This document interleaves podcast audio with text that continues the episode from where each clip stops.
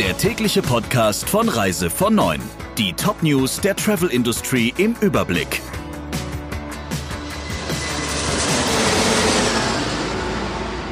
Mit Friederike Breyer. Schönen guten Morgen. Wer derzeit ins Reisebüro geht, der wird vielerorts nicht mehr mit Handschlag begrüßt. Nicht aus Unhöflichkeit, sondern wegen des Coronavirus. Wie eine Umfrage für Counter for 9 zeigt, verzichten über die Hälfte der Reisebüromitarbeiter aufs Händeschütteln. Zwei Drittel der Reisebüros achten aktuell verstärkt auf regelmäßiges Händewaschen und weitere Hygienemaßnahmen. 40 Prozent behandeln ihre Kunden genauso wie immer.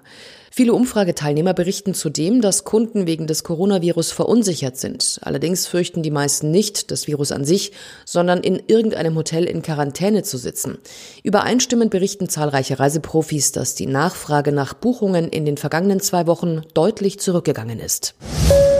Die Passagiere der AIDA Aura in Norwegen können aufatmen. Die Tests der beiden Corona-Verdachtsfälle sind negativ ausgefallen.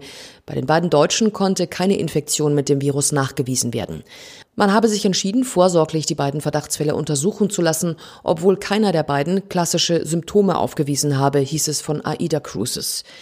Jetzt kann das Kreuzfahrtschiff AIDA Aura mit rund 1200 überwiegend deutschen Gästen an Bord seine Reise fortsetzen. So glimpflich ist es für ein anderes Kreuzfahrtschiff nicht abgelaufen. Die Costa Victoria musste wegen des Coronavirus ihren Kurs ändern und auf Druck der Malediven sogar in Indien italienische Passagiere ausschiffen. Sie mussten die Costa Victoria in Mumbai verlassen und von dort aus die Heimreise antreten. Die Regierungen der Malediven und Indiens hatten zuvor die Einreisebestimmungen für italienische Touristen verschärft.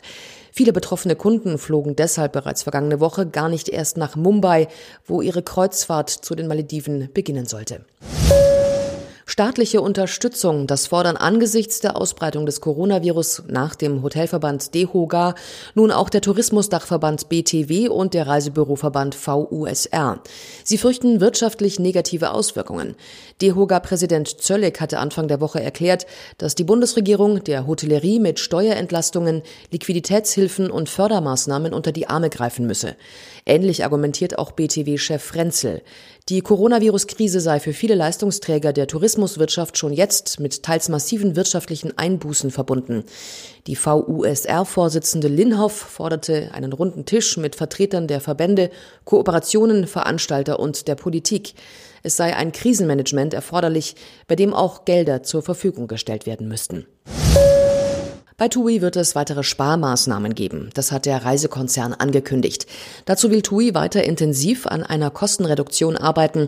Dazu sollen Kürzungen der Verwaltungsausgaben oder Verschiebungen von Neueinstellungen gehören, hieß es in einer Mitteilung. In den vergangenen Wochen war wegen der Auswirkungen des Coronavirus der Aktienkurs des Touristikkonzerns bis unter die 7-Euro-Marke abgestürzt. Am 12. Februar etwa lag der Kurs noch bei 12,28 Euro. TUI hat nach eigenen Angaben seit dem Bekanntwerden der ersten Coronavirus-Fälle in Norditalien und auf Teneriffa in der vergangenen Woche schwächere Buchungen verzeichnet. Das betrifft demnach vor allem die noch laufende Wintersaison. Soweit unsere wichtigsten Meldungen. Kommen Sie gut durch den Rest der Woche. Der Reise von Neuen Podcast in Kooperation mit Radio Tourism. Mehr News aus der Travel Industry finden Sie auf reisevon und in unserem täglichen kostenlosen Newsletter.